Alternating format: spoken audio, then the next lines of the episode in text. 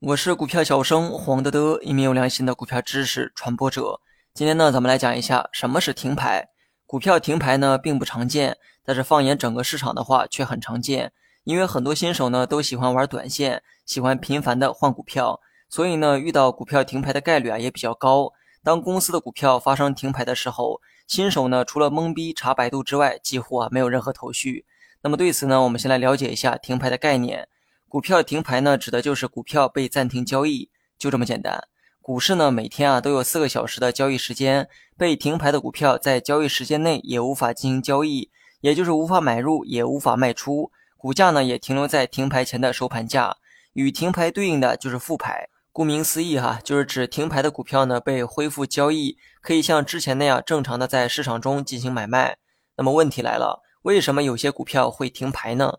原因呢也很简单。当公司发生某些事情，而这些事情可能会引起股价的大幅波动，因此呢，在事情还没有解决、没有确凿、没有着落之前，为了防止股价出现炒作、出现大幅的波动，所以呢，就有了停牌的机制。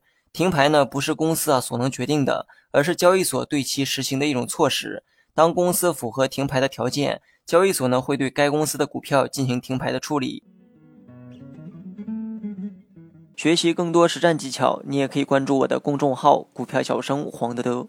那么停牌后的股票呢，无法进行交易，人们呢无法买进，持有该股的人呢也无法卖出。当然了，股价呢也不会波动哈，而是一直停留在停牌前的那个价格。公司停牌最常见的原因是并购重组和股价的异常波动，其他原因呢当然也有很多，我就不拿来举例了。总之呢，种种原因可能会对公司造成重大影响。也可能会因此引起市场的投机炒作。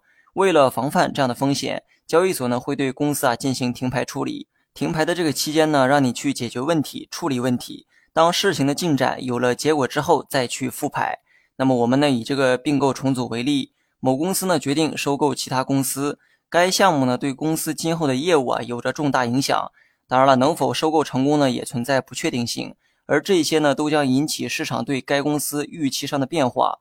股价呢必然也会发生剧烈的波动，收购的结果啊还没有确定，而人们呢可能因为这则消息开始投机性的炒作，所以呢为了防止这种现象出现，在收购结果未确定之前，交易所呢会对该公司的股票进行停牌处理，等收购结果确定之后再进行复牌。